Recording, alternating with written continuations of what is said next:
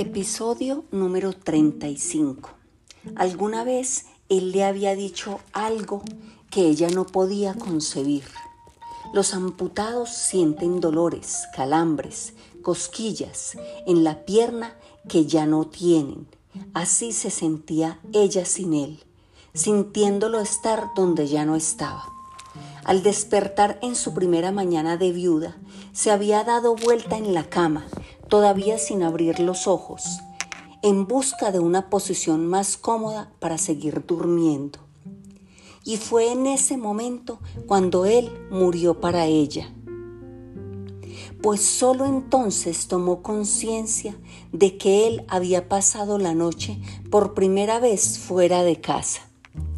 La otra impresión fue en la mesa, no porque se sintiera sola, como en efecto lo estaba, sino por la certidumbre rara de estar comiendo con alguien que ya no existía.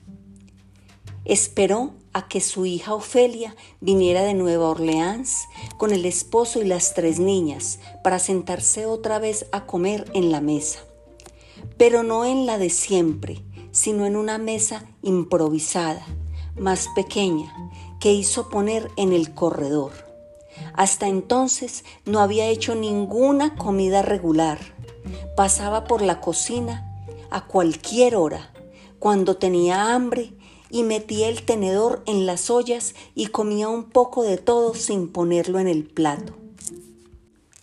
De pie frente a la hornilla, hablando con las mujeres del servicio, que eran las únicas con las que se sentía bien y con las que mejor se entendía sin embargo, por mucho que lo intentara, no lograba eludir la presencia del marido muerto.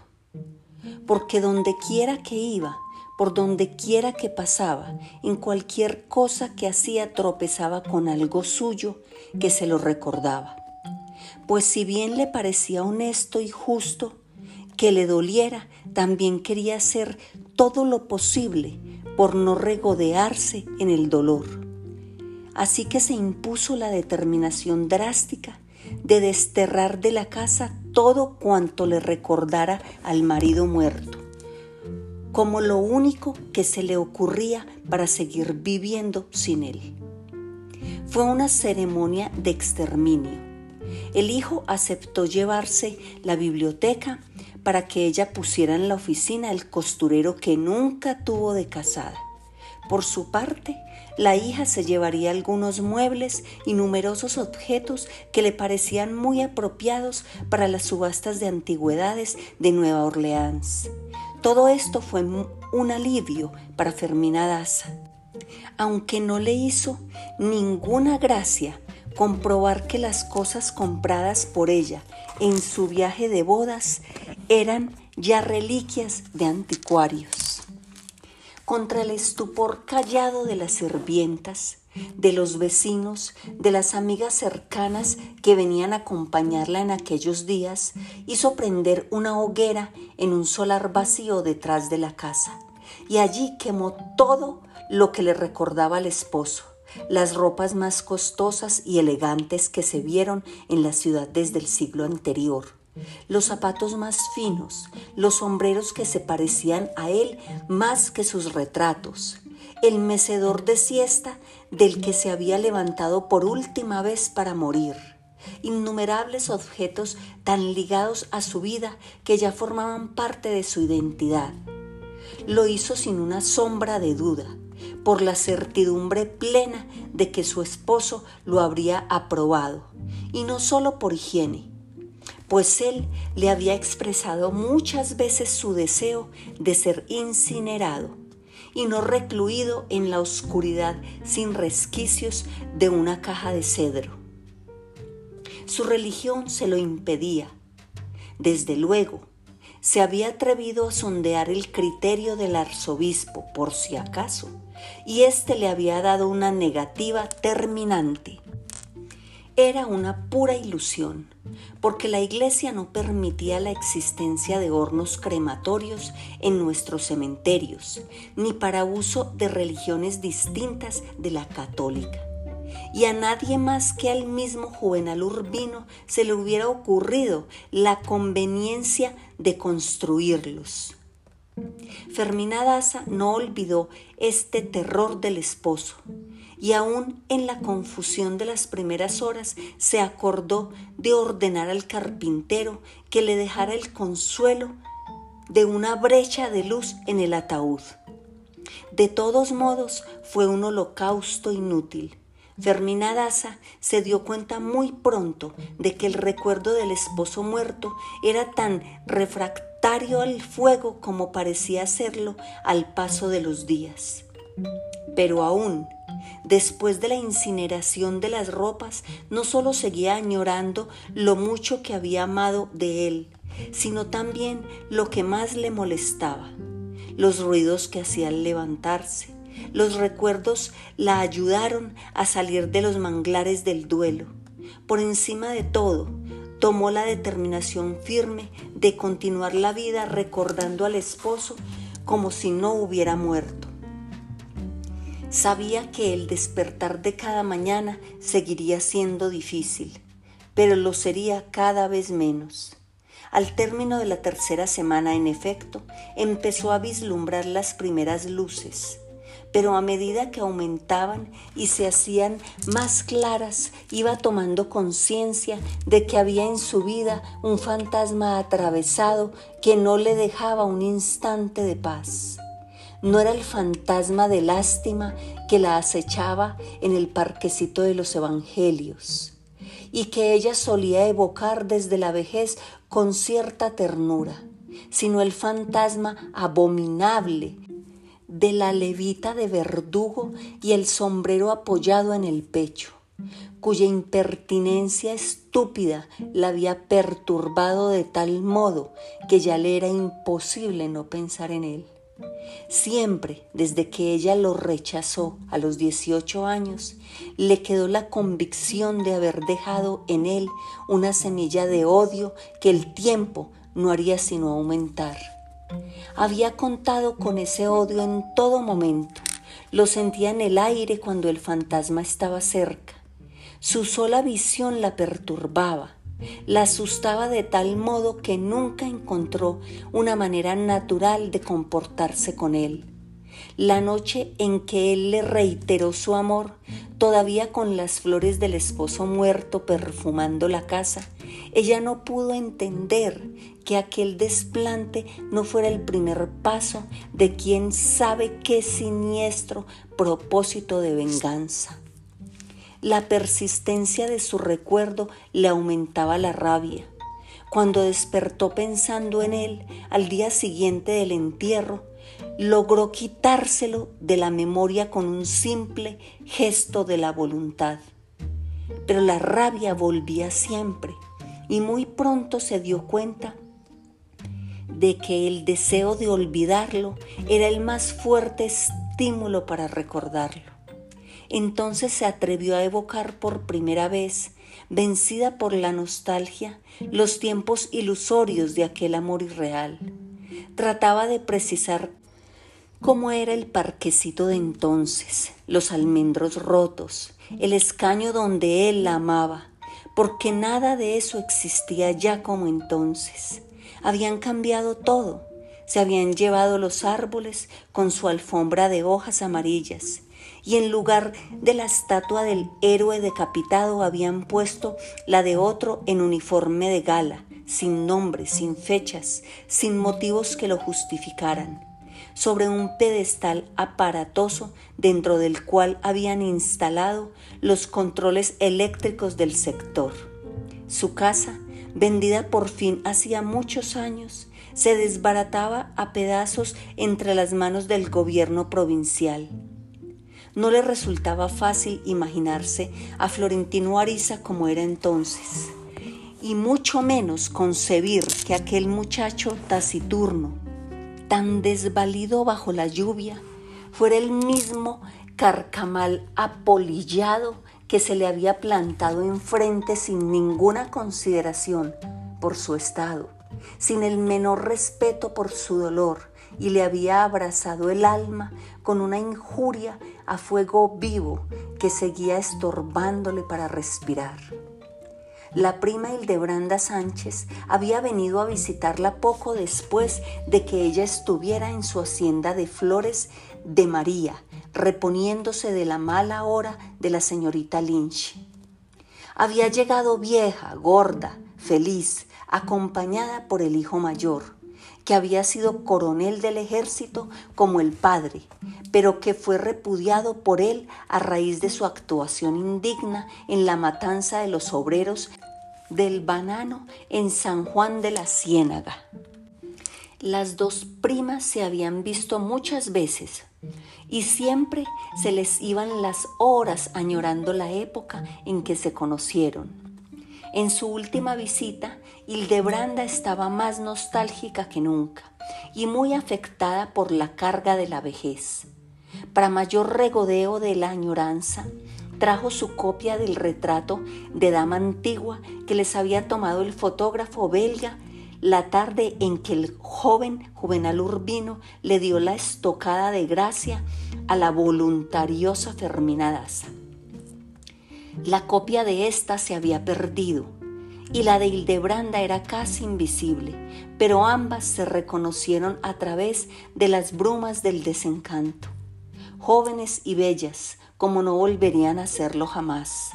Para Hildebranda era imposible no hablar de Florentino Ariza, porque siempre identificó su suerte con la suya. Lo evocaba como el día en que puso su primer telegrama y nunca consiguió quitarse del corazón su recuerdo de pajarito triste condenado al olvido.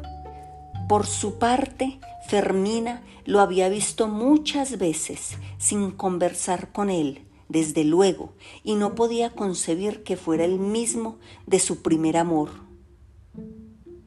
Siempre le habían llegado noticias de él. Como tarde o temprano le llegaban la de todo el que significara algo en la ciudad.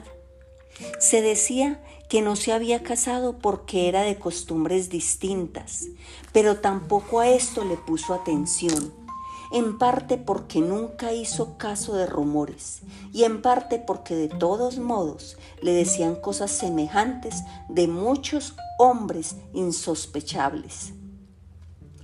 En cambio, le parecía extraño que Florentino Ariza persistiera en sus atuendos místicos en sus lociones raras y que siguiera siendo tan enigmático después de abrirse paso en la vida de un modo tan espectacular y además tan honrado. No le era posible creer que fuera el mismo y siempre se sorprendía cuando Hildebranda suspiraba. Pobre hombre, ¿cómo debe haber sufrido? Pues ella lo veía sin dolor desde hacía mucho tiempo era una sombra borrada. Sin embargo, la noche en que lo encontró en el cine, por los tiempos en que ella regresó de Flores de María, algo raro ocurrió en su corazón. No le sorprendió que estuviera con una mujer, y negra además. Le sorprendió que estuviera tan bien conservado, que se comportara con mayor soltura, y no se le ocurrió pensar que tal vez fuera ella y no él quien había cambiado después de la irrupción perturbadora de la señorita Lynch en su vida privada. A partir de entonces y durante más de 20 años siguió viéndolo con ojos más compasivos. La noche de la velación del esposo no solo le pareció comprensible que estuviera allí, sino que inclusive lo entendió como el término natural del rencor, un acto de perdón y olvido. Por eso fue tan imprevista la reiteración dramática de un amor que para ella no había existido nunca. Y a una edad en que Florentino Ariza y ella no les quedaba nada más que esperar de la vida. La rabia mortal del primer impacto seguía intacta después de la cremación simbólica del marido, y más crecía y se ramificaba cuanto menos capaz se sentía de dominarla, pero aún los espacios de la memoria donde lograba apaciguar los recuerdos del muerto iban siendo ocupados poco a poco, pero de un modo inexorable por la pradera de amapolas donde estaban enterrados los recuerdos de Florentino Ariza. Así pensaba en él sin quererlo, y cuanto más pensaba en él, más rabia le daba, y cuanto más rabia le daba, más pensaba en él hasta que fue algo tan insoportable que le desbordó la razón. Entonces se sentó en el escritorio del marido muerto y le escribió a Florentino Ariza una carta de tres pliegos irracionales, tan cargados de injurias y de provocaciones infames que le dejaron el alivio de haber cometido a conciencia el acto más indigno de su larga vida. Pero también para Florentino Ariza aquellas semanas habían sido de agonía. La noche en que le reiteró su amor a Fermina Daza, había vagado sin rumbo por las calles desbaratadas por el diluvio de la tarde, preguntándose aterrado qué iba a hacer con la piel del tigre que acababa de matar después de haber resistido a su asedio durante más de medio siglo. La ciudad estaba en estado de emergencia por la violencia de las aguas. En algunas casas había hombres y mujeres medio desnudos tratando de salvar del diluvio lo que Dios quisiera. Y Florentino Ariza tuvo la impresión de que aquel desastre de todos tenía algo que ver con el suyo, pero el aire era manso y las estrellas del Caribe estaban quietas en su lugar. De pronto, en un silencio de las otras voces, Florentino Ariza reconoció la del hombre que Leona Cassiani y él habían oído cantar muchos años antes, a la misma hora y en la misma esquina. Del puente me devolví bañado en lágrimas. Una canción que de algún modo aquella noche y solo para él tenía algo que ver con la muerte.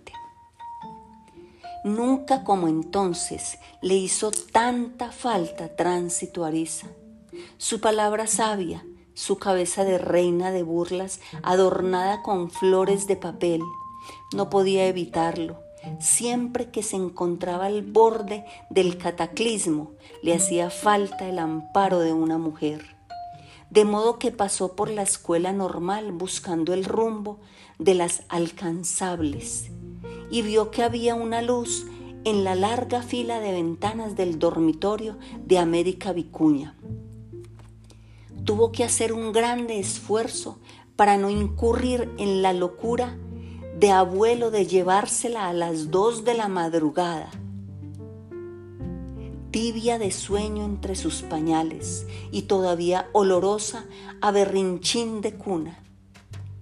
En el otro extremo de la ciudad estaba Leona Cassiani, sola y libre, y dispuesta sin duda a depararle a las dos de la madrugada, a las tres, a cualquier hora y en cualquier circunstancia, la compasión que le hacía falta.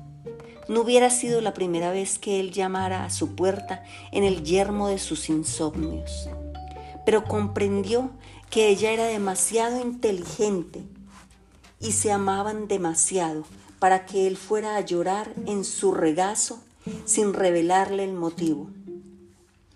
Al cabo de mucho pensar, sonámbulo por la ciudad, se le ocurrió que con ninguna podía estar mejor que con Prudencia Pitre, la viuda de dos.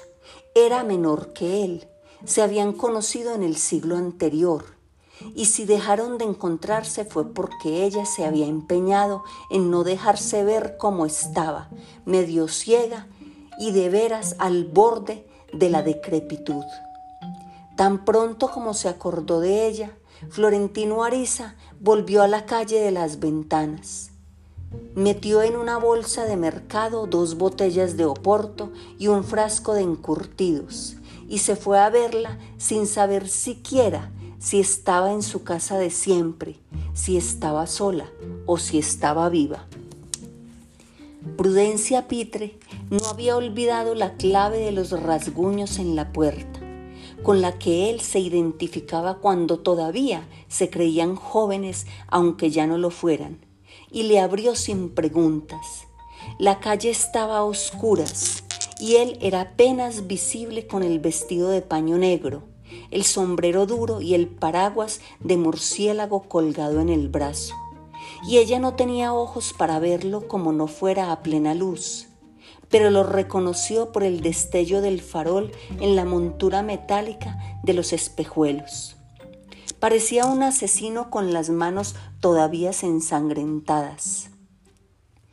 Asilo para un hombre huérfano, dijo. Fue lo único que acertó a decir, solo por decir algo. Se sorprendió de cuánto había envejecido desde que la vio la última vez y fue consciente de que ella lo veía de igual modo, pero se consoló pensando que un momento después, cuando ambos se repusieran del golpe inicial, irían notándose menos el uno al otro las mataduras de la vida y volverían a verse tan jóvenes como lo fueron el uno para el otro cuando se conocieron. Estás como para un entierro, le dijo ella. Así era.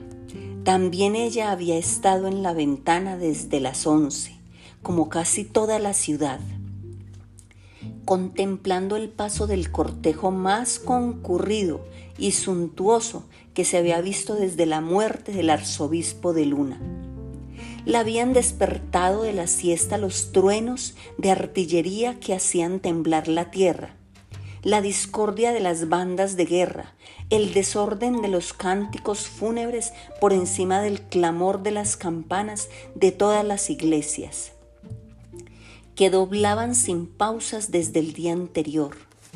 Había visto desde el balcón los militares de a caballo en uniforme de parada, las comunidades religiosas, los colegios, las largas limusinas negras de la autoridad invisible, la carroza de caballos con morriones de plumas y gualdrapas de oro, el ataúd amarillo cubierto con la bandera en la cureña de un cañón histórico.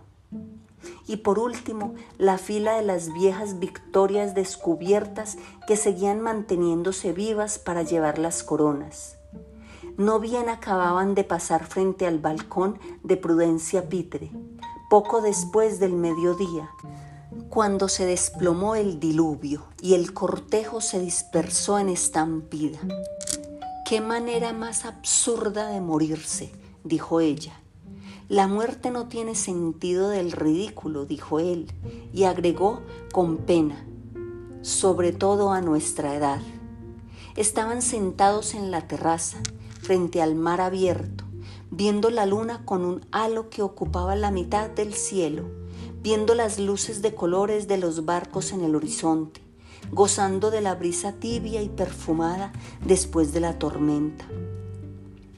Bebían oporto y comían encurtidos sobre rebanadas de pan de monte que Prudencia Pitre cortaba de una hogaza en la cocina. Habían vivido muchas noches como esa, después que ella se quedó viuda y sin hijos. Florentino Ariza la encontró en una época en que habría recibido a cualquier hombre que quisiera acompañarla, aunque fuera alquilado por horas. Y lograron establecer una relación más seria y prolongada de lo que parecía posible. Aunque nunca lo insinuó siquiera, ella le habría vendido el alma al diablo por casarse con él en segundas nupcias. Sabía que no era fácil someterse a su mezquindad, a sus necedades de viejo prematuro, a su orden maniático, a su ansiedad de pedirlo todo sin dar nada de nada.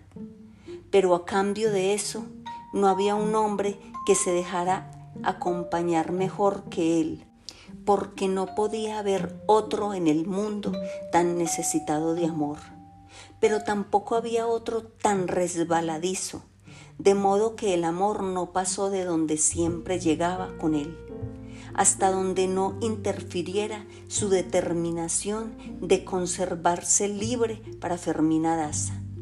Sin embargo, se prolongó por muchos años, aún después de que él arregló las cosas para que Prudencia Pitre volviera a casarse con un agente de comercio que venía por tres meses y andaba de viaje otros tres, y con el que tuvo la hija y cuatro hijos, uno de los cuales, según ella, juraba era de Florentino Ariza. Conversaron sin preocuparse de la hora, porque ambos estaban acostumbrados a compartir sus insomnios de jóvenes y tenían mucho menos que perder en sus insomnios de viejos, aunque casi nunca pasaba de la segunda copa. Florentino Ariza no había recobrado el aliento después de la tercera.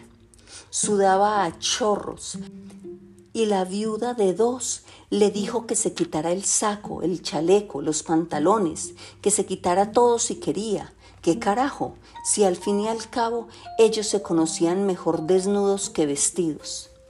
Él dijo que lo haría si ella lo hacía, pero ella no quiso. Hacía tiempo se había visto en la luna del ropero y había comprendido de pronto que ya no tendría valor para dejarse ver desnuda ni de él ni de nadie. Florentino Ariza, en un estado de exaltación que no había logrado apaciguar con cuatro copas de oporto, siguió hablando del pasado, de los buenos recuerdos del pasado que eran su tema único desde hacía tiempo pero ansioso de encontrar en el pasado un camino secreto para desahogarse, pues era eso lo que le hacía falta, echar el alma por la boca. Cuando percibió los primeros fulgores en el horizonte intentó una aproximación sesgada. Preguntó de un modo que parecía casual. ¿Qué harías si alguien te propusiera matrimonio? Así como estás, viuda, y a tus años. Ella se rió con una arrugada risa de vieja y preguntó a su vez, ¿lo dices por la viuda de Urbino?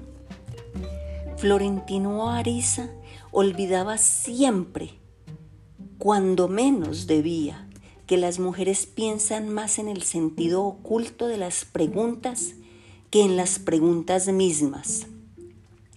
Y Prudencia Pitre más que cualquier otra, presa de un pavor súbito por su puntería escalofriante, se escabulló por la puerta falsa. Lo digo por ti. Ella volvió a reír. Anda a burlarte de tu puta madre, que en paz descanse.